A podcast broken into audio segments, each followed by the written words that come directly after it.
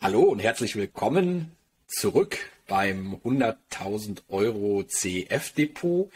Ähm, herzlich willkommen an alle, die neu heute mit dabei sind und natürlich auch ein Willkommen zurück an die, die uns jetzt schon über die letzten Wochen, ja, man muss schon fast sagen Monate äh, begleiten auf der Reise über die Rahmenbedingungen und die Konzeption hin zur Titelauswahl und jetzt zur praktischen Umsetzung des CF-Depots äh, meiner Eltern. Äh, Anton Gneupel, der mir hier heute gegenüber sitzt und ich, David Frank von jungenrente.de. Wir besprechen äh, jetzt äh, seit einiger Zeit ähm, die aktuellen Titelkäufe, die meine Eltern und ich für das CEF-Depot tätigen. Und heute soll es in unserem gemeinsamen Video um den äh, insgesamt schon achten Kauf gehen. Und äh, da haben wir äh, wieder was ganz Besonderes und Spezielles ausgesucht. Das ist der Sequoia Economic Infrastructure Income Fund ähm, was dahinter steht und steckt. Darüber wollen Anton und ich äh, heute äh, en Detail mit euch sprechen. Aber an der Stelle erstmal ein herzlich willkommen, Anton. Äh, ich freue mich, dass du wieder mit von der Partie bist. Schöne Grüße nach Magdeburg und ich hoffe, es geht dir gut. Ja, moin David. Freut, äh, freut mich auch, heute hier wieder mit dabei sein zu können im Gemeinschaftsformat. Mir geht's selbstverständlich äh, Gut, ich hoffe dir ebenfalls, aber äh, siehst äh, sehr zufrieden aus. Und ähm, das können wir auch, denke ich, beide sein und vor allem auch deine Eltern, weil wir ja hier einen ähm, neuen CEF zu einem günstigen Preis in den äh, Bestand gekauft haben. Dazu jetzt mehr. Ähm, soll ich gleich mal dazu übergehen, was der macht? Oder noch ganz kurze Einblendung der Disclaimer erstmal davor.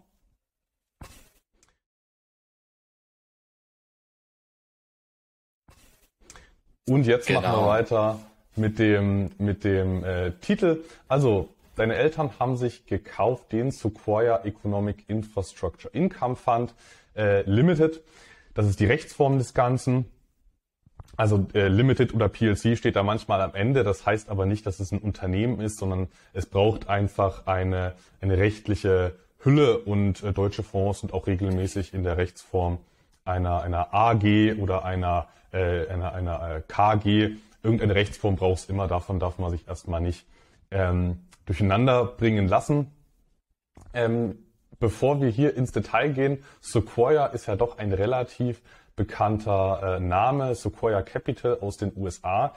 Ähm, die, die Gesellschaft äh, Mammut Baum Capital, wie es ja meine ich auf, ins Deutsche übersetzt heißt, Sequoia, ähm, die hat tatsächlich aber nichts mit diesem Fonds zu tun. Ähm, das sind unterschiedliche Fondsgesellschaften, die sich diesen schönen Namen teilen. Hier in dem Fall hat die Gesellschaft Sequoia Investment Management den Sequoia Economic Infrastructure Income Fund aufgelegt und das mit dem Ziel, für Anleger ein, ein hohes, regelmäßiges Einkommen zu generieren und zusätzlich langfristige Wertzuwächse. Und das möchte man primär erreichen durch Fremdkapitalbeteiligungen im Großraum Infrastruktur. Hier im Kontrast zur, äh, zu Gravis Capital Infrastructure Investments, den hatten wir ja auch schon hier besprochen.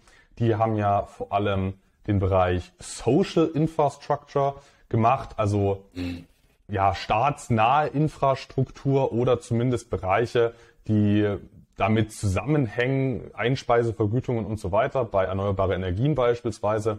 Hier haben wir nicht Social Infrastructure, sondern, sondern die Gegenpart Economic Infrastructure, also primär privatwirtschaftliche Unternehmen, die auch durchaus insolvent gehen können, aber unter dem, unter dem großen Überbegriff Infrastruktur, auch wenn man hier gleich wieder dazu sagen muss, Infrastruktur ist so ein beliebtes äh, das schreibt man gerne drauf und drin ist dann manchmal auch nur ähm, ja, ähm, Dinge, die nur entfernt was damit zu tun haben. Also das muss man bei Infrastruktur immer wissen. Das ist ein schöner Verkaufsbegriff für Investoren. Wer mag es nicht? Infrastruktur klingt immer gut.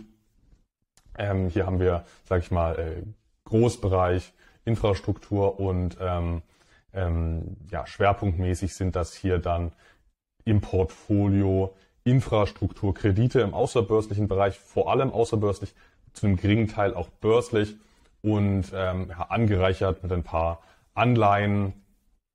Und genau, das erstmal so zum, zum äh, Einstieg für den Fonds. Ja, ganz wichtig natürlich, dass wir hier auch so ein bisschen über die Differenzierung sprechen. Ne? Wir haben ja insgesamt äh, uns für ein CEF-Depot entschieden, wo 22 CEFs drin enthalten sind. Und der ein oder andere könnte sich natürlich jetzt fragen, wieso haben wir denn jetzt, du sprachst ihn an mit dem äh, GCP Infrastructure Investments und jetzt hier dem CEF von Sequoia, zwei CEFs, die sich ja offensichtlich im äh, gleichen Bereich äh, tummeln. Wir werden jetzt aber sehen, neben den Ausführungen, die du bereits gebracht hast, wo sich denn äh, diese beiden CEFs unterscheiden, sowohl sektoral als auch von der äh, regionalen Diversifikation her und auf der anderen Seite natürlich, warum es dann auch ein Mehrwert ist, neben dem GCP Infrastructure eben hier diesen Sequoia SEF noch mit an Bord zu haben und warum das dann tatsächlich auch für meine Eltern einen Mehrwert in der Gesamtportfolio-Allokation erreichen wird.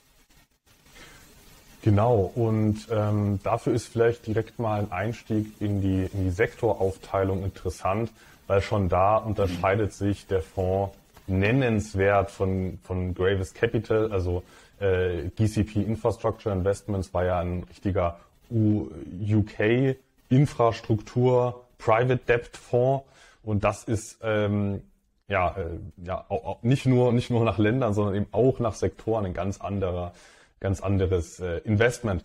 Ähm, wir haben es hier tatsächlich bei der sektoralen Aufteilung wieder mit so einer gewissen ähm, ja, Management-Interpretationsaufteilung zu tun. Die sind nicht verpflichtet, diese nicht börsennotierten Investments nach dem Morningstar oder GICS, Global Industry Classification Standard, das so aufzuschlüsseln, sondern die können da ihre eigenen äh, Interpretationen anwenden. Das muss man wissen. Deswegen würde ich diese Sektor, sektoralen Aufteilungen hier nicht überbewerten. Ich habe mir das im Detail mal angesehen. Ähm, ich würde manche Sachen anders zuordnen im Detail. Im Großen und Ganzen ist das aber schon ähm, stimmig und vertretbar. Ähm, ganz besonders wichtig ist hier dieser Bereich äh, TMT, das ist äh, Te äh, Technology, Media and äh, Telekom.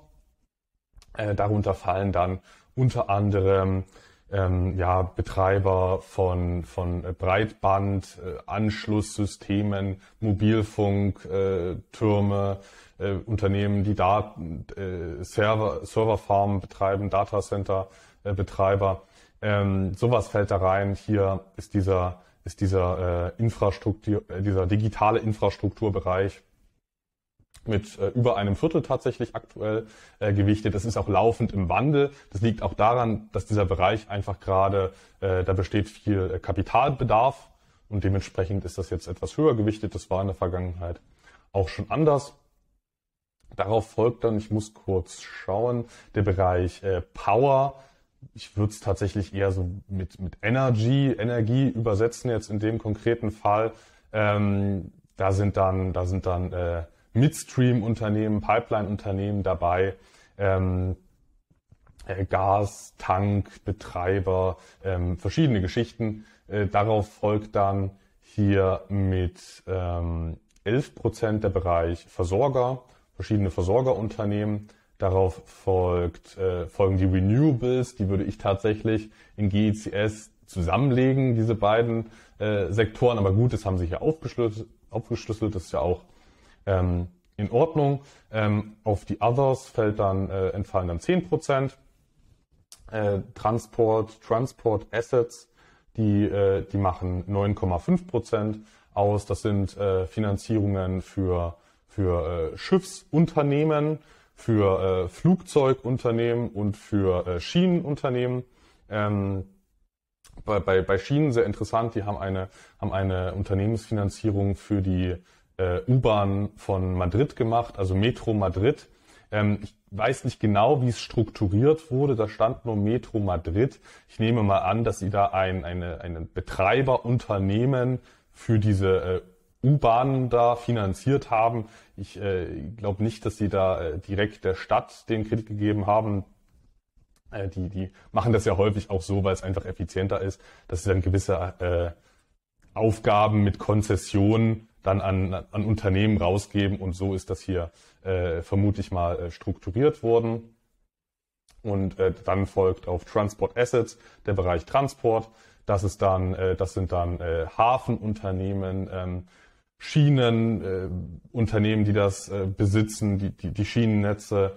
Und darunter fällt auch noch ein Unternehmen, was äh, ein, ein äh, Tankstellen, Raststättennetz an an Autobahnen in UK betreibt. Und das ist tatsächlich eine sehr interessante Form von Economic Infrastructure, weil auch für äh, Raststätten an Autobahnen, äh, die kannst du nicht einfach äh, ähm, vervielfältigen. Du kannst nicht einfach ähm, eine neue Abfahrt an die Autobahn ranbauen und dann, ähm, und dann eine neue Tankstelle und eine neue Raststätte dahin äh, bauen. Dafür gibt es äh, Konzessionen, da gibt es Vorgaben, wie viele es da A, wie viele Kilometer an der Autobahn gibt. Und ähm, hier hat man eben einem entsprechenden Raststättenunternehmen ähm, auch eine, eine Finanzierung ähm, angeboten. Und bisschen kleiner ist dann noch der Bereich Accommodation, also Unterkünfte verschiedener Art. Darunter fallen ähm, äh, Krankenhäuser ähm, und ein Hotel. Und das Hotel ist dann so ein Beispiel, wo man sagen könnte, ja, ist das noch Infrastructure? Aber gut, ich kenne die Lage des Hotels nicht. Äh, vielleicht ist es äh, strategisch an einem Flughafen das einzige Hotel, dann würde ich es schon als Economic Infrastructure äh, durchgehen lassen. Das jetzt erstmal zur Sektoraufteilung. Ich hoffe, ich habe keinen vergessen. Ich glaube, du hast äh, allumfänglich berichtet. Ich finde ähm, es total spannend. Also zum einen natürlich ist das schon für meine Verhältnisse ein sehr hoher Diversifikationsgrad ähm, im, innerhalb des äh, Infrastrukturbereichs, äh, den der CF hier aufweist, aber auch super spannende Geschäftsbereiche, die hier abgebildet werden. Vieles, mit was ich mich persönlich gut identifizieren kann, vieles, was ich auch in meinem Einzelaktienportfolio vertreten habe. Du hast zum Beispiel die Mobilfunkmasten ähm, und Türme angesprochen. Ähm, da sind ja auch diverse Privatanleger in Deutschland investiert in so Werte wie American Tower oder Vantage Towers. Und wer sich da ein bisschen mit äh, auseinandersetzt, der wird auch wissen, dass gerade diese Unternehmen immer einen sehr hohen Verschuldungsgrad aufweisen, ganz einfach, weil der Cashflow, den die generieren über Jahre und Jahrzehnte, sehr stetig, äh, kontinuierlich und gut prognostizierbar ist und da dann natürlich eine hohe Verschuldung besser darstellbar ist. Deswegen spannend, dass man jetzt hier mit so einem CEF äh, mal nicht auf der Eigenkapitalseite bei solchen Mobilfunkmastbetreibern äh, mit an Bord ist, sondern dann eben von der Fremdkapitalseite. Ansonsten die Auffälligkeiten ähm, bei der äh, ja, Branchenschlüsselung, äh, klar mit Power, Renewables und Utility, da hat man einen sehr eng miteinander verdrahteten, äh, ein eng miteinander verdrahtetes Trio am Ende des Tages. Äh, Finde ich aber eigentlich nicht schlecht, dass man das hier ein bisschen genauer aufdröselt, als wie man das manchmal aus anderen Darstellungen ähm, soweit kennt. Das letzte Beispiel, was du gebracht hast, das fand ich jetzt nochmal extrem äh, interessant mit den äh, Autobahnraststättenbetreiber, äh, weil ich meine mich erinnern zu können, das ist noch gar nicht so lange her, dass sich auch ein Warren Buffett in den USA für solch einen äh, Raststättenbetreiber interessierte. Ich weiß gar nicht, ob es damals da zu der Transaktion gekommen ist, aber ich kann mich erinnern, dass man da, dass da dieser Bereich auch erstmals so richtig in den Fokus der Öffentlichkeit gekommen ist. Und ich glaube auch in Deutschland, ich weiß nicht, so Pensionsfonds oder so ähm, äh, schon daran interessiert sind oder sogar, glaube ich, beteiligt sind, an äh, Raststättenbetreibern, die in Deutschland äh, aktiv sind, einfach weil das mit zu dieser Economic Infrastructure gehört und man sich da eben auch einen sehr schönen und stetigen Cashflow von verspricht, der sich zumindest so in den letzten Jahren und Jahrzehnten auch bewahrheitet hat. Und ich glaube, der Autoverkehr wird auch in den kommenden Jahren nicht abnehmen, vielleicht nur ein bisschen umstrukturiert, mehr Elektroautos auf den deutschen Autobahnen und weniger Verbrenner. Nichtsdestotrotz trotz wissen wir, dass auch die tanken müssen auf eine eine oder andere äh, Weise. Und die Raststättenbetreiber werden da mit Sicherheit weiterhin eine sehr wichtige Rolle spielen. Von daher interessant, dass sowas jetzt ja auch in so einem, in so einem CEF dann abgebildet wird. Ja, und was vor allem auch noch eine, noch eine interessante Abgrenzung zu, zum GCP Infrastructure Investments Fonds ist, ist, dass man hier eben vor allem wirklich, äh, also primär, nicht ausschließlich, aber primär richtige Unternehmensfinanzierungen macht. Also man hat hier ähm, schwerpunktmäßig wirklich ganzen Unternehmen Fremdkapital zur Verfügung gestellt. Das ist der Unterschied zu, zu Gravis Capital. Die haben eben ganz viel Projektfinanzierung gemacht. Ähm, das ist, also man kann nicht pauschal sagen, dass Projektfinanzierung riskanter ist. Ähm, das ist nicht immer der Fall, aber angenommen, es geht um ähnliche Assets, dann ist es in der Tendenz etwas konservativer, ganzen Unternehmen Kapital zur Verfügung zu stellen, weil im Zweifel hat man dann, wenn man da einen, einen ähm, erstrangigen Kredit gegeben hat oder in eine erstrangige Anleihe investiert hat, hat man im Zweifel Zugriff auf alle, auf alle Anlagen äh, im Falle einer Insolvenz. Und bei, einem, bei einer Projektfinanzierung, da kann es sein, dass das Projekt ausfällt, ähm, das eigentliche Unternehmen, das kann aber weiter investieren, äh, kann aber weiter existieren. Man hat nur Zugriff als Kapitalgeber auf die Projektassets. Und wenn das ausfällt, ähm, fällt man mit aus. Das ist noch so ein Unterschied äh, in der Strukturierung. Also auch strukturell sind das nicht vergleichbare Investments. Der, der, der Sequoia-Fonds und der GCP-Fonds. Natürlich, es ist, nicht, es ist nicht immer riskanter, die Projektfinanzierung, aber in der Tendenz wird es schon so sein. Du kennst dich da aber auch aus. Äh, Habe ich das jetzt äh, deiner Meinung nach auch richtig äh, wiedergegeben? Doch, absolut. Also natürlich ist es immer so, wenn du mit der öffentlichen Hand zu tun hast, da ist natürlich der Sicherheitsgrad äh, schon ein anderer, als wenn du es mit der Privatwirtschaft zu tun hast. Äh, du sprachst es an, im Rahmen von Projektfinanzierungen ist natürlich das Risiko da, dass dann äh, so eine Zweckgesellschaft, die für die Durchführung des Projektes gegründet worden ist, aufgrund welcher äh, Umstände auch immer äh, das Geschäft wirtschaftlich nicht mehr weiter betreiben kann. Und dann stehen natürlich die Fremdkapitalgeber erstmal vor der Frage, wer eigentlich den Schuldendienst begleichen soll. In der Praxis ist es natürlich oftmals so, dass dann irgendwelche Rückhaftungen im Spiel sind von den beteiligten Eigenkapitalgeber, von den Sponsoren, äh, so dass die Fremdkapitalgeber dann eben da sehr wohl ein Zugriffsrecht haben, auch auf die Muttergesellschaften, die dann oftmals auch in anderen Ländern äh, zu Hause sind.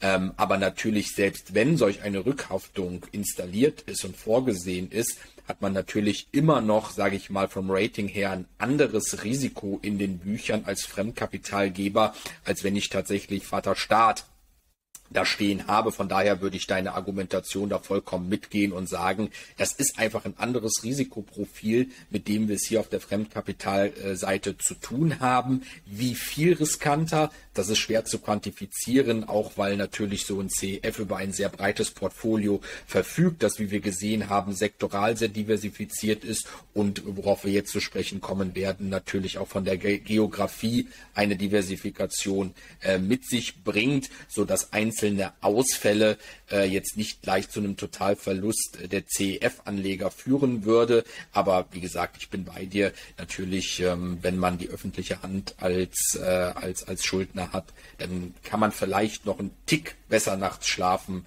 als äh, wenn man hier ein privatwirtschaftliches Unternehmen auf der Gegenseite wiederfindet. Ja, das ist, äh, ich wollte es auch nur erwähnt haben, dass es einfach, dass es einfach in der Strukturierung ähm, unterschiedliche Investments sind. Ähm, und vielleicht kann man sich es auch so vorstellen, also angenommen, man hat jetzt eine, eine, eine RWE und die gründet eine, hat eine eigene, eigene Windfarm irgendwo und die, die macht dafür eine Finanzierung, dann könnte man ja die Verträge so machen, dass es keine äh, Rückhaftung gibt, keine eine eine Non-Recursing Debt heißt das, meine ich, äh, ohne Rückhaftung.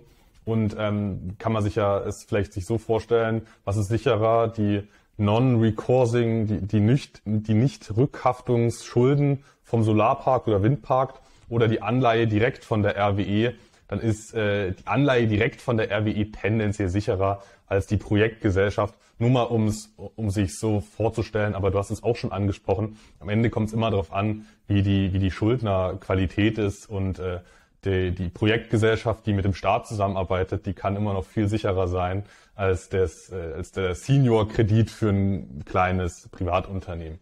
Ähm, dann lasst uns doch jetzt mal auch noch mal kurz auf die, auf die Länderaufteilung, äh, zur Länderaufteilung übergehen.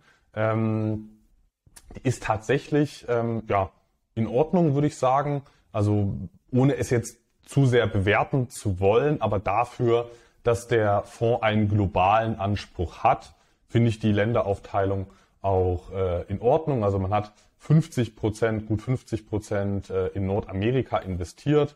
Hier so ein kleines bisschen wieder der Marketing-Move. Äh, es steht Nordamerika da, aber es ist tatsächlich, wenn ich mich recht an, an den letzten Jahresbericht äh, erinnere, ist es tatsächlich ausschließlich USA. Aber gut, das ist halt auch Fondsvermarktung. Das ist ein Produkt, was am Ende des Tages verkauft wird, der Fonds. Ähm, UK hat man dann, äh, in UK hat man nochmal 17,5 Prozent investiert. Das ist auch der große Kontrast zu, zum, zum Gravis Capital Fonds. Der war ja nahezu 100 Prozent äh, UK. Ähm, gut 27 Prozent dann noch in Kontinentaleuropa und 5 Prozent knapp in, in äh, Ozeanien heißt das, meine ich, ist der, ist der Überbegriff, also Australien und äh, Neuseeland. Das erstmal zur geografischen Aufteilung. Ja, auf den ersten Blick äh, äh, ja, eine recht ausgewogene Mischung, würde ich sagen, wenn man jetzt mal UK und Kontinentaleuropa auch zusammenzieht und dann da auf ja so knapp 45 Prozent kommt und das dem Nordamerika-Gewicht äh, gegenüberstellt, dann ist das schon sehr ausbalanciert. Ähm, insofern finde ich äh, ja eine schöne geografische Aufteilung mit Australien und Neuseeland finde ich äh, überraschend, dass man da auch was macht. Offensichtlich nicht viel, aber man hat zumindest so einen kleinen Fuß in der Tür, was ja auch für die Zukunft heißen kann, dass man da über ein gewisses Netzwerk verfügt und auch vielleicht weitere Projekte, Projektfinanzierungen äh, akquirieren kann äh, für den CEF aber ansonsten würde ich das jetzt hier gar nicht weiter kommentieren wollen, weil es für mich eigentlich relativ unauffällig ist, abgesehen von der Ausgewogenheit, die wir ja in einigen anderen CEF-Beispielen, die wir schon besprochen haben, nicht in dieser Art und Weise wiedergefunden haben. Einen Punkt hätte ich tatsächlich noch zu ergänzen, wenn ich jetzt hier gerade die, die äh, internationale Aufstellung sehe. Die ist, denke ich, auch nicht ganz irrelevant, ähm, denn auch wenn der Fonds weltweit investiert und diese Investments äh, auch alle in unterschiedlichen Währungen denominiert sind. Also das sind äh, US-Dollar-Kredite, US-Dollar-Anleihen, Euro-Kredite, australische Dollar, Neuseeland, äh, neuseeländischer Dollar. Ähm, auch wenn die Währungen eigentlich diversifiziert sind, hedgt der Fonds aber alles ins britische Pfund. Das muss man wissen. Ähm, das finde ich tatsächlich gar nicht so schlecht. Äh, in einem in Portfolios, die ja doch insgesamt häufig sehr vom US-Dollar äh, dominiert sind. Ähm, also häufig machen ja, macht der US-Dollar ja doch sehr viel auch bei den Dividenden aus. Ich meine, selbst Briten schütten dann häufig US-Dollar aus. Eine Shell und eine BP meine ich ja auch. Ähm, und dann hier mal so mhm. einen äh, Fonds zu haben, der trotz globaler Aufstellung ein, ein Pfund Exposure ermöglicht. Im Englischen, ich kenne, ich kenne kein besseres Wort als Exposure, Exposition, aber das klingt irgendwie auch falsch. Ähm, klingt irgendwie auch zu hochtrabend. Ähm, also so ein Fonds, der, der nochmal so ein anderes Währungsexposure ermöglicht, finde ich eigentlich, finde ich eigentlich ganz nett, weil sich Pfund und US-Dollar eben auch nicht äh, gleich entwickeln. Ist generell weder positiv noch negativ. Man muss es aber einfach äh, auf dem Schirm haben, dass es so ist. Ja, interessant. Äh, das war mir jetzt tatsächlich auch noch nicht bekannt. Ist, glaube ich, dann schon auch äh, ein gewisses Alleinstellungsmerkmal dieses, dieses CEFs, das wird wahrscheinlich jetzt nicht nur mit der Domizilierung äh, im Vereinigten Königreich zu tun haben. Vielleicht ist auch da der spezielle Fokus auf äh, dort beheimatete Anleger, die dann vielleicht das Währungsrisiko rausnehmen wollen. Aber ich gebe dir vollkommen recht. Ähm, Währungsrisiko kann andererseits auch immer eine Währungschance sein. Und äh, da finde ich es eigentlich gut, dann ein ausgewogenes Portfolio, nicht nur was Branchen anbelangt, nicht nur was äh, den geografischen Fokus anbelangt im Portfolio hat, sondern eben auch was die Währungsseite angeht. Von daher ja, eigentlich ein schöner Punkt hier bei dem äh, Fonds, um dann eben auch ähm, ja vom FX-Risiko dann hier für eine gewisse Diversifikation zu sorgen. Genau, und dann können wir, denke ich, auch an der Stelle mal zu den Beteiligungen übergehen, David. Was hältst du davon? Lass uns das gerne machen. Äh, fand ich persönlich eine sehr überraschende Aufstellung, weil äh, ich weiß nicht, ob es dir da anders gegangen ist. Aber da sind jetzt äh, nicht wie bei vielen anderen CEFs die großen Namen dr drin, die man so als Privatanleger typischerweise kennt. Aber du erzählst mit Sicherheit jetzt noch ein bisschen mehr dazu. Ähm, ich muss gestehen, dass ich den Fonds schon länger auf dem Schirm habe. Und ähm, wenn man sich diese Holdings schon seit mehreren Jahren immer mal wieder anguckt, hat man irgendwann das Gefühl, man würde die Unternehmen kennen. Es ist so ein kleines, es, es vermischt sich so ein bisschen. Ich habe mittlerweile das Gefühl, einige davon schon davor gekannt zu haben, aber dieses Gefühl würde ich jetzt nicht überbewerten. Ähm, das Einzige, was ich tatsächlich kannte, war Metro Madrid. Das war mir bekannt. Gut, ist ja äh, so wie Metro London. Das äh, äh, gut, wie, wie, wie soll man das nicht kennen? Ähm, und, und was ich auch kannte, war tatsächlich äh, Scantlines. Das ist jetzt hier nicht äh, auf den, auf den Top Holdings zu sehen, aber Scantlines, das ist ein, äh, das ist ein äh, Fair-Unternehmen. Die betreiben, sagen sie selbst, eine, eine schwimmende Autobahn zwischen, zwischen Deutschland und, und Dänemark. Mm. Und äh, für dieses Fair-Unternehmen haben die, haben die hier auch eine, eine Finanzierung gemacht. Damit haben sie übrigens Hybridfähren äh, gekauft. Also das auch nochmal als kleiner äh, als kleine Zusatzinfo. Jetzt aber mal wirklich zu den zu den Top Holdings. Wir haben hier in in, äh, in Spalte 1 die, die Namen, in Spalte 2 die Währung, in der das ursprüngliche Investment denominiert ist. Gleichzeitig ist aber alles gehatcht, muss man dazu sagen. Ähm, dahinter in der dritten Spalte sehen wir, was das für eine Strukturierung ist. Also wir haben es hier mit ähm, außerbörslichen außerbörslich angebahnten Investments zu tun. Ähm, das können Anleihen und Kredite sein im außerbörslichen Bereich. Ähm, in Spalte 4 geht es dann ums, ums Ranking, also mit was für einer, also wo in der Kapitalstruktur ist diese, ist diese Beteiligung, die man hier eingegangen ist, anzusiedeln. Und hier gibt es eigentlich so drei Sicherheitskategorien. Einmal Senior, das sind dann in der Regel erstrangig besicherte Kredite direkt an Unternehmen. Ähm, erstrangig besichert klingt sehr sicher, ist aber, also nur weil etwas erstrangig ist im Insolvenzfall und man vor Aktionären ähm, sein Geld erhält aus der Liquidierungsmasse, nur weil man erstrangig ist und nur weil man eine Besicherung hat, beispielsweise durch eine Immobilie oder Fertigungsanlagen. Ähm, das heißt dann trotzdem nicht, dass es sicher ist. Es ist nur besichert. Das ist äh, wichtig äh, hervorzuheben.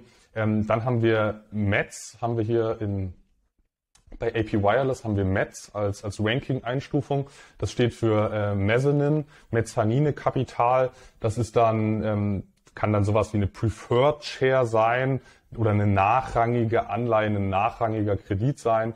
Und äh, die dritte Stufe ist hier Holdco Loan. Das ist dann, ähm, sage ich mal, Projektfinanzierung. Das ist dann ähnlich wie beim wie beim ähm, ähm, wie beim Greatest Capital GCP Infrastructure Investments Fonds. Ähm, natürlich wie immer Senior ist nicht automatisch besser als Mezzanine oder Holdco, aber wenn man die gleichen Schuldner betrachtet, dann wäre Senior natürlich besser, äh, besser sicherer als ähm, Mezzanine-Finanzierung. Aber das ist, sage ich mal, hier nur ein, ja, zu informativen Zwecken ganz nett.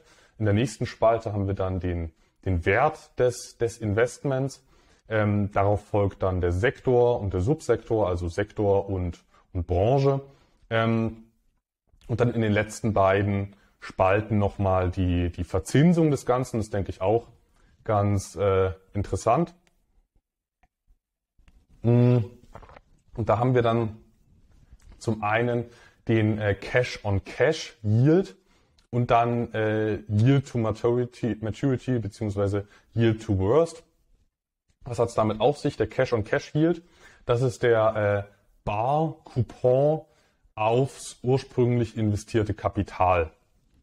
Unabhängig davon, wie der Kredit aktuell bewertet wird. Also diese Kredite werden wie Anleihen hier äh, auch wenn sie außerbörslich sind, bewertet. Wenn die Zinsen steigen, fallen die außerbörslichen Kredite kurzfristig im Wert. Und dann gibt es diesen Pull-to-Par-Effekt, dass zum Ende hin, zum Laufzeitende hin, dann der Wert wieder steigt. Das gibt's hier ganz genauso. Und ähm, dieser Cash-on-Cash-Yield, der, ähm, der schließt das einfach, diese, diese äh, Bewertungsschwankungen, das ignoriert das einfach. Cash-on-Cash-Yield, das ist nur, was habe ich ursprünglich investiert und was ist der Bar-Coupon, den ich erhalte. Und dann haben wir Yield to Maturity beziehungsweise Yield to Worst. Das ist dann ähm, dieser Effekt des Fallens und Steigens der Bewertung mit einbegriffen. Also ähm, die Zinsen sind ja jetzt gestiegen. Dadurch sind die festverzinsten Beteiligungen im Portfolio im Wert gefallen. Da ist übrigens äh, die Aufteilung 50-50, also die Hälfte in etwa variabel verzinst, die andere Hälfte festverzinst.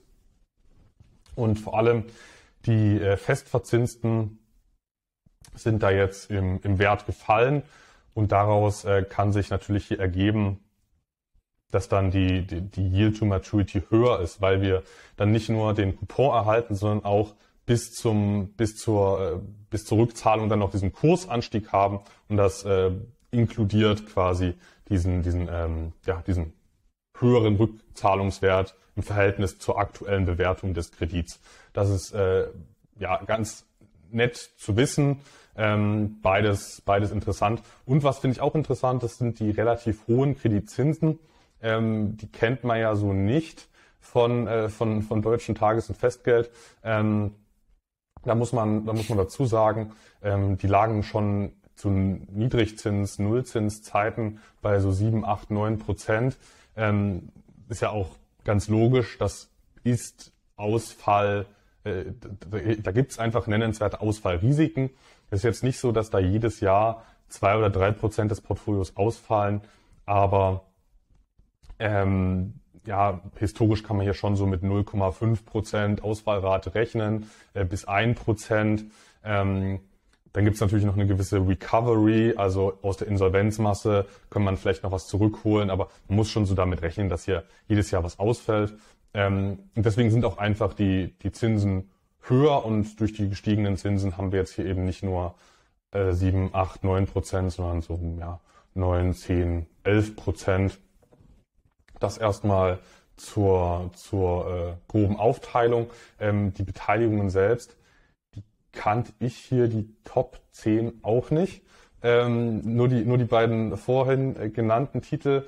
Ähm, Bannister Senior, das ist hier eine, ein, ein Senior-Kredit für einen ähm, Krankenhausbetreiber oder Pflegeheimbetreiber, sowas in die Richtung. Ähm, AP Wireless, das ist so ein bisschen was wie ähm, die American Tower. Die investieren aber tatsächlich nicht in die, in die, in die Funkmasten und auch nicht in die Flächen, sondern die, das ist eine interessante Besonderheit, die äh, investieren global in die Mietverträge. Also irgendjemandem gehört ein, ein Dach und der vermietet das an, an Vodafone, sagen wir mal so. Ähm, und dann hätte diese Person vielleicht gerne nicht 30 Jahre lang Cashflow aus dem Mietvertrag, sondern die Person hätte vielleicht lieber gerne ein Cash-Event, um dann irgendwas anderes zu machen. Also man hat ein Dach, man hätte aber lieber das Geld aus den Mietverträgen schon mal jetzt, um dann Anlagen zu bauen oder was auch immer, das Haus zu erweitern, die Immobilie. Und äh, genau solche, solche äh, Akquisitionen tätigt AP Wireless, also die kaufen die Mietverträge, zahlen einmal äh, dem Grundstückseigentümer äh, einen Betrag und erhalten dann laufend Cashflows aus diesen Mietverträgen. Ähm, das finde ich auch ein ganz interessantes äh, Modell, was man hier angewendet hat. Das ist durchaus eine Besonderheit, machen die aber anscheinend global recht, recht erfolgreich und das sind hier auch äh, tatsächlich, die sind hier auch zweimal vertreten in den, in den Top 10, äh, in den Top 10. Ähm, darauf folgen dann noch einige andere, ähm, zu denen kann ich im Detail gar nicht so viel sagen ähm, Expedient Data, die machen ähm, ja, global, meine ich, äh, Serverfarmen. Aber gut, das ist jetzt im Falle eines so breit diversifizierten Portfolios auch gar nicht so relevant, was da eine Position macht, die mit zwei Prozent äh, gewichtet ist. Ja, Anton, du hast das sehr schön äh, ausschöpfend äh, dargestellt ähm, zu den Top-Beteiligungen.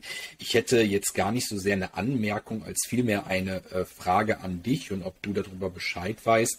Ähm, ich habe ja beruflich auch so ein bisschen mit Projektfinanzierungen zu tun und weiß, dass die natürlich erst ab einer gewissen Größe Sinn machen, weil natürlich auch aufgrund von Anwaltskosten, Steuerberaterkosten, Unternehmensberaterkosten und so weiter die Strukturkosten für solche Finanzierungen relativ hoch sind und dann meistens schon, ich sag mal, ein zweistelliger Millionenbetrag in Rede äh, sein muss, damit sich das Ganze für alle Parteien am Ende des Tages auch lohnt.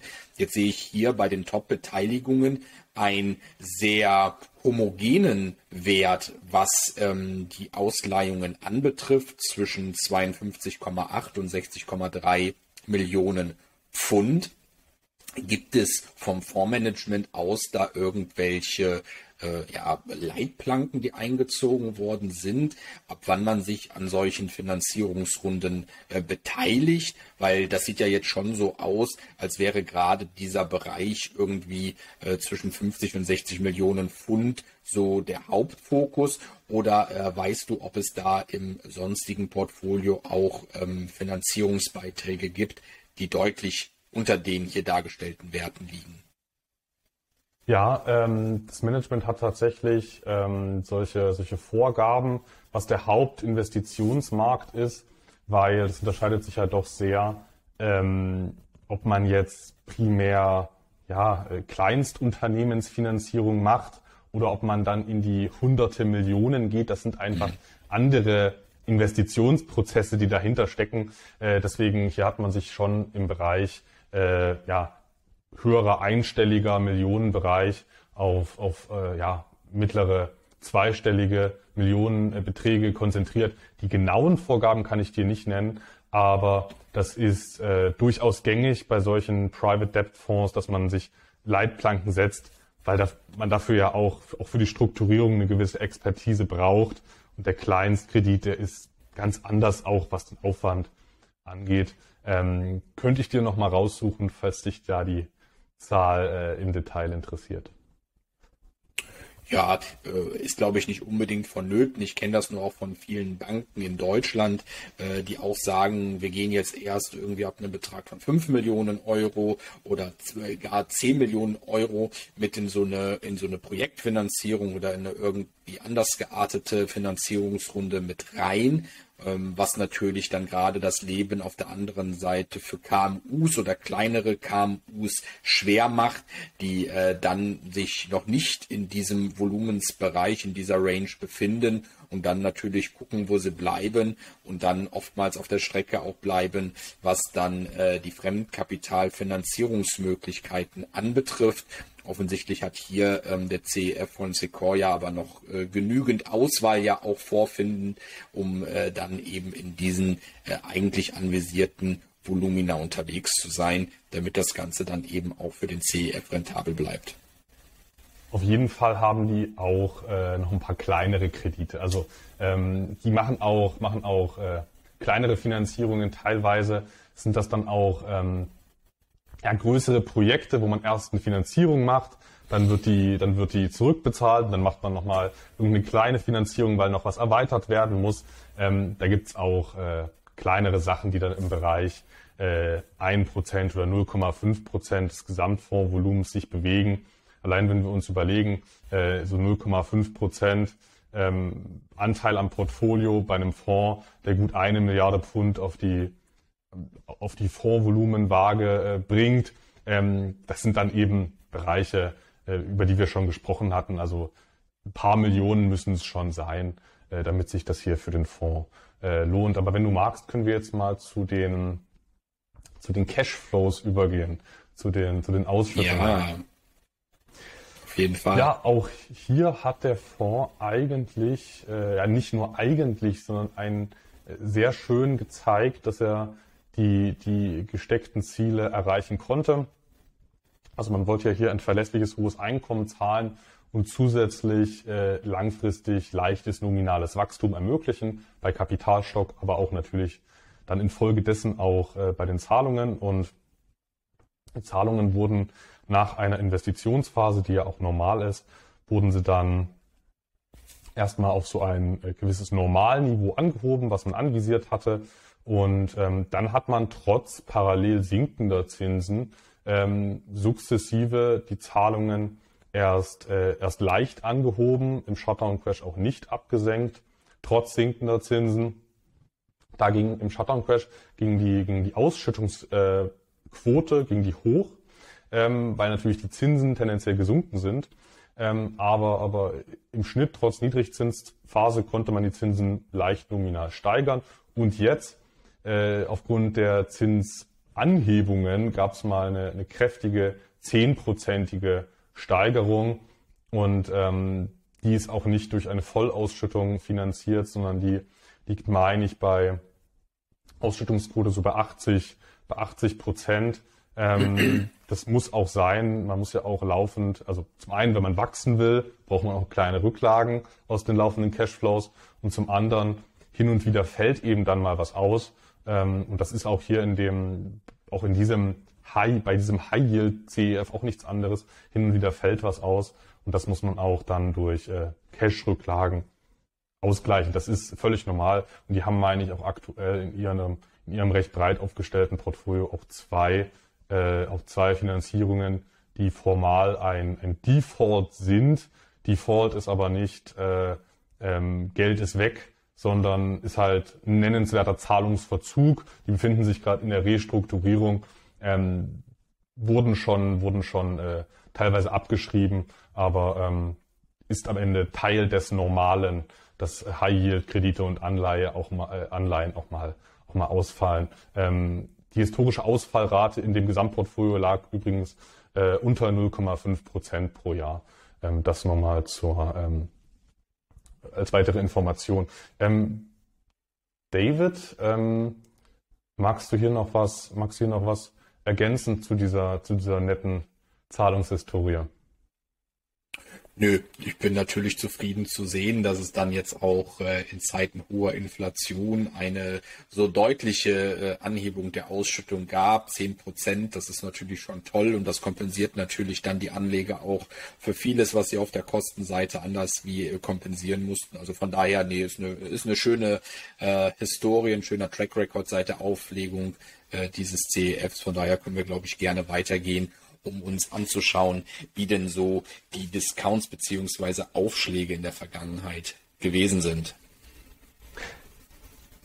Tatsächlich äh, war ja die Anhebung nach der, nachdem wir uns den Titel in den, in den, äh, ins Zielportfolio hier äh, genommen hatten. Also ich hatte das, ich hatte ja dort die Portfolio-Idee erstellt und jetzt war die Anhebung, also finde ich auch äh, ganz nett, wenn man mal nach, nach Erstellung dann immer mal eine Steigerung bekommt.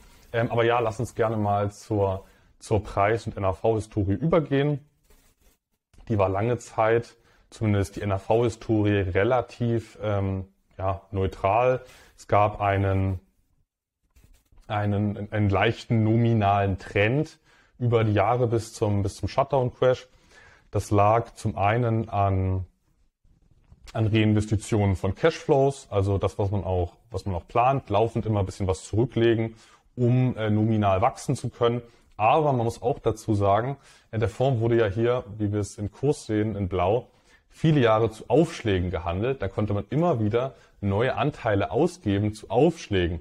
Und das ist ein direkter Gewinn, Anteile neu, neu auszugeben zu Aufschlägen. Und das hat natürlich auch den, den ähm, ja, also ungefähr zehnprozentigen Anstieg über die Jahre bis zum Shutdown-Crash äh, mit äh, befeuert. Dann ging es leicht zurück im, im, äh, im NAV, im Shutdown-Crash. Ist auch klar, weil die Aktualisierungsfrequenz äh, eine andere ist als bei den Kursen. Ähm, der Kurs wurde kurz abverkauft, ist dann sehr schnell wieder, wieder zu einem, ist dann sehr schnell wieder zum Aufschlag geworden. Und der NAV ähm, hatte sich so ein bisschen, hatte sich erst wieder so ein bisschen eingependelt, bis dann jetzt die Zinsen gestiegen sind und jetzt sind äh, viele Bewertungen, äh, viele, viele Kredite einfach äh, in der Bewertung deutlich zurückgegangen. Also die machen das da nach diesen typischen Bewertungsmodellen, wie man auch Anleihen bepreist. Die schwanken ja nicht zufällig im Wert, äh, schon, aber äh, irgendwie halt auch nicht. Ähm, also gerade nicht ausfallgefährdete Anleihen sind ja, bewegen sich ja sehr nach, nach Zinsentwicklungen. Ähm, und das ergibt sich ja aus Formeln und das, diese Formeln wendet man auch hier an bei den Krediten. Ähm, von daher ist viel von dem Rückgang, den wir jetzt hier zuletzt gesehen haben, auf diese äh, temporären Effekte zurückzuführen. Und es ist, so es denn jetzt keine großen Ausfälle gibt, davon auszugehen, dass das Portfolio wieder deutlich äh, über diese äh, 100 Pence pro Anteil steigt. Eine Garantie gibt es natürlich nicht, aber ähm, falls man sich jetzt fragt, wieso es fällt, das ist vor allem ein temporärer Effekt und die äh, Duration, die Restlaufzeiten, ähm, die sind hier ähm, immer nur wenige Jahre. Also es ist davon auszugehen, dass äh, davon auszugehen, dass sich das wieder gibt mit der Zeit. Ein schönes praktisches Beispiel oder äh, eine Case Study dafür, wie sich eben so ein Zinsanstieg, wie wir ihn über die letzten Monate beobachten mussten, sich dann eben auf Bestandsgeschäft auswirkt, wenn wir im verzinsten Bereich unterwegs sind. Aber du hast natürlich vollkommen recht. Ähm, die bestehenden Projekte, die finanziert worden sind, die werden natürlich zu Ende gebracht, äh, zu dem dann jetzt im Vergleich eher etwas niedrigeren äh, Zinsniveau. Aber natürlich wird der CEF dann auch nach und nach neue Projekte beziehungsweise neue Finanzierungen für Projekte äh, und Unternehmen herausgeben, die dann zu dem höheren Zinsniveau, das heute Gültigkeit besitzt, herausgegeben werden. Und dann werden wir genau den von dir angesprochenen Effekt beobachten können, dass sich da natürlich so eine gewisse Angleichung dann wieder abspielt. Die alten niedrig verzinsten Projekte gehen nach und nach raus, neue höher verzinste Projekte und Finanzierungen kommen in das CEF-Portfolio mit rein. Und dann äh, werden wir das erleben, wie du es bezeichnest, diesen temporären Effekt, der wird dann so ein Stück weit ausgeglichen. Von daher glaube ich ganz normal, dass in so einer Periode der Zinswende das Portfolio hier erstmal zu leiden scheint, aber wir ja hier nur mit einem zeitweisen Szenarios wahrscheinlich mit zu tun haben. Was natürlich interessant ist, wenn man sich hier die beiden äh, Charts äh, anschaut und miteinander vergleicht, ist, dass natürlich lange Zeit hier irgendwie, äh, wie du es darstelltest, der Kurs überhalb des NAVs notierte und jetzt mit Eintritt der Zinswende sich dieses Verhältnis umgekehrt hat. Und äh, ja, ich weiß nicht, wie man das genau interpretieren kann, aber es könnte natürlich bedeuten, dass äh, ja äh, die Marktteilnehmer davon ausgehen, dass der NAV sich auch jetzt noch weiter in Zukunft runterbewegen wird. Aber da will ich jetzt auch nicht anfangen zu spekulieren, sondern ja äh, mich eher darüber freuen, dass wir jetzt bei unserem Kauf von einem äh, schönen äh, Discount äh, profitieren konnten, den es so in diesem Ausmaß ja über die letzten Jahre eher selten gegeben hat. Ähm, interessanter Punkt, den du ansprichst. Ähm, also manchmal ist es natürlich wirklich so, dass bei äh, verzögerten NAVs, dass dann der, der Kurs schon mal was äh, vorausnimmt, was dann irgendwann noch im NAV äh, folgen wird, äh, Ausfälle oder Neubewertungen. Das ist natürlich ein Punkt, der da mit reinspielt.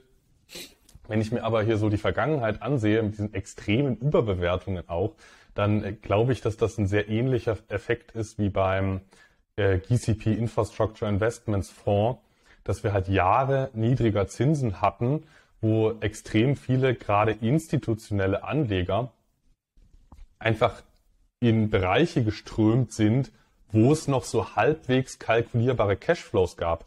Wenn es keine Zinsen mehr gibt auf sichere Anleihen und wenn jetzt High-Yield-Anleihen, es gab ja High-Yield-Anleihen, die nur noch so zwei Prozent abgeworfen haben, kurzlaufende High-Yield-Anleihen, gab es teilweise mit Negativzinsen, also äh, ausfallgefährdete Anleihen. Wenn es auf der Anleihenseite keine Zinsen mehr gibt, dann äh, strömen natürlich viele Institutionelle gerade, die auch Verpflichtungen haben, nominal gesehen, ähm, in solche Bereiche, wo es noch relativ verlässliche Cashflows gibt, Private Debt, Infrastruktur, Musikrechte, äh, alle solche Geschichten. Ähm, und ich glaube, das hat hier schon dieser hohe Unterschied zwischen äh, Überbewertung und jetzt hin zu Unterbewertung hat, denke ich, schon viel damit zu tun, dass, dass, äh, dass man sich jetzt lieber eine sichere Staatsanleihe mit vier Prozent kauft als, als ein Private Debt Fonds. Ne?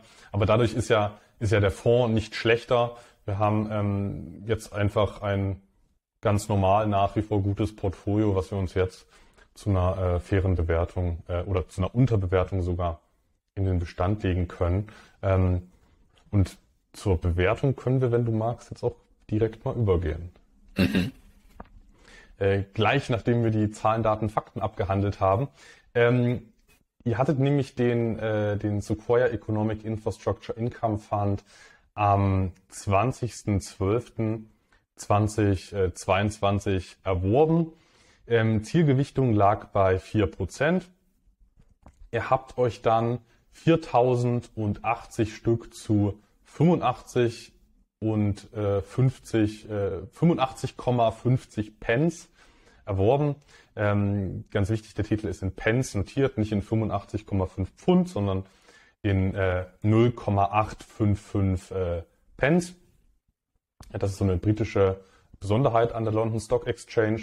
Und ähm, das Gesamtvolumen lag dann bei 3.488,4 Pfund. Diesmal wirklich Pfund. Und ähm, die Barrendite auf den Preis, den ihr realisiert habt, der lag bei, äh, die lag bei 8,04 Prozent. Bei, äh, also das ist keine Vollausschüttung und nach Kosten muss man dazu sagen. Also das ist schon eine, eine, eine ja, stattliche Rendite, aber natürlich die Zinsen sind auch allgemein gestiegen. Ähm, und die, die Bewertung können wir uns jetzt auch mal im, im Chart ansehen. Die lag bei 8,31 Prozent. Ich habe hier äh, einfach zur, zur groben Orientierung, wie gewohnt, nochmal ähm, so eine kleine Trendlinie auf Sicht von fünf Jahren eingezeichnet. Die Profi-Chart-Techniker werden sich wundern, was das für eine, für eine simple Linie ist, ähm, ohne, ohne System. Das ist einfach nur äh, letzter, letzte Bewertung von vor fünf Jahren zur heutigen Bewertung. Und ähm, äh, das endet tatsächlich hier bei dem, also der, der Pfeil, der endet dort, wo der tatsächliche Discount war. Äh, in der Grafik hat man das noch nicht gesehen, weil das ein Tag verzögert war. Deswegen sind hier die, ist hier die grafische Entwicklung von, von dem, von dem Discount-Chart nicht exakt das gleiche wie beim, wie beim Pfeil. Ähm, und aus diesem gut achtprozentigen Discount generiert ihr pro Jahr eine, eine Zusatzrendite von immerhin 0,67 Prozent, was ja auch in Anbetracht der, ähm, der Kostenquote von unter 1 Prozent von 0,91 äh, Total Expense Ratio, äh, Ratio meine ich, ähm, generiert den nennenswerten Zusatzertrag und der gleicht die Kostenquote ja schon nennenswert aus. Ja, äh, erstmal super Zeitpunkt wieder erwischt, ne? zumindest äh, wenn man das jetzt hier äh, über diesen äh, gewissen historischen Zeitraum hinweg betrachtet. Auf der anderen Seite finde ich es jetzt auch wieder äh, erstaunlich, dass äh, solch ein CF hier mit so einer doch in meinen Augen eher geringen äh, Kostenquote aufwarten kann, weil ich finde, ähm, für das Geschäftsmodell, was da betrieben wird und die Strategie, die da verfolgt wird, das hört sich jetzt schon auch nach nicht so ganz wenig Arbeit für das Fondsmanagement an, Projekte zu identifizieren, Unternehmen zu identifizieren, wo man dann da als Fremdkapitalgeber eine Rolle spielen kann, ähm, dann auch noch weltweit damit unterwegs zu sein und jetzt auch nicht so markteng wie der GCP nur in UK äh, vertreten zu sein. Also äh, ja, spannend äh, aus vielerlei Hinsicht. Natürlich auch schön, dass man dann über diesen äh, Zusatzertrag fast schon die Kosten wieder raus hat. Äh, insofern, äh, Anton, wie immer an dieser Stelle meine Danksagung an dich ähm, für den Hinweis auf diesen CF, der sich, finde ich, sehr, sehr gut in das äh, bestehende Portfolio meine Eltern einfügt. Und dann natürlich auch vielen Dank für den Hinweis, für den Zeitpunkt, wo wir jetzt uns entschieden haben, äh, zuzuschlagen, der ja wirklich ähm, ganz günstig äh, erscheint. Und ja, äh, Anton, äh, mir hat auch das heutige Video wieder viel Spaß mit dir gemacht. Ich hoffe, unsere Zuschauerinnen und Zuschauer können dann auch wieder einen Mehrwert aus unseren Ausführungen mitnehmen, ähm, den wir hier heute haben bieten können. Und äh, ja, das Schlusswort gehört dir. Ja, David, ähm, nochmal ein ganz kurzer, ganz kurzer äh, Beitrag zu den, zu den Kosten. Die sind tatsächlich sehr, sehr günstig. Äh, die Managementkosten liegen nur bei 0,74 Prozent. Äh, Habe ich gerade eben nochmal nachgeschaut. Mhm, gut, der Fonds hat über eine Milliarde Volumen. Also die, die müssen jetzt auch nicht äh, hungern, die Manager. Also die machen schon äh, einige, einige Millionen an, an Umsatz mit diesem sehr großen Fonds. Aber unterm Strich muss ich auch sagen, bin ich voll bei dir. Das ist ein, finde ich, ein sehr faires Verhältnis aus äh, Kosten, Nutzen, auch wenn man bedenkt, dass man hier einen sehr speziellen äh, Markt abdeckt. Und da sind wir wieder bei dem Thema, ähm, Kosten sind das eine, was man dafür bekommt, ist das andere. Und hier haben wir, finde ich, äh, eine, eine schöne Lösung, gleichzeitig mit einem günstigen Preis. Ähm, genau, ansonsten ähm, habe ich jetzt gar nichts mehr zu ergänzen zu diesem Sequoia Closed End Fund und äh, freue mich dann aufs nächste Mal. Mach's gut, David. Tschüss.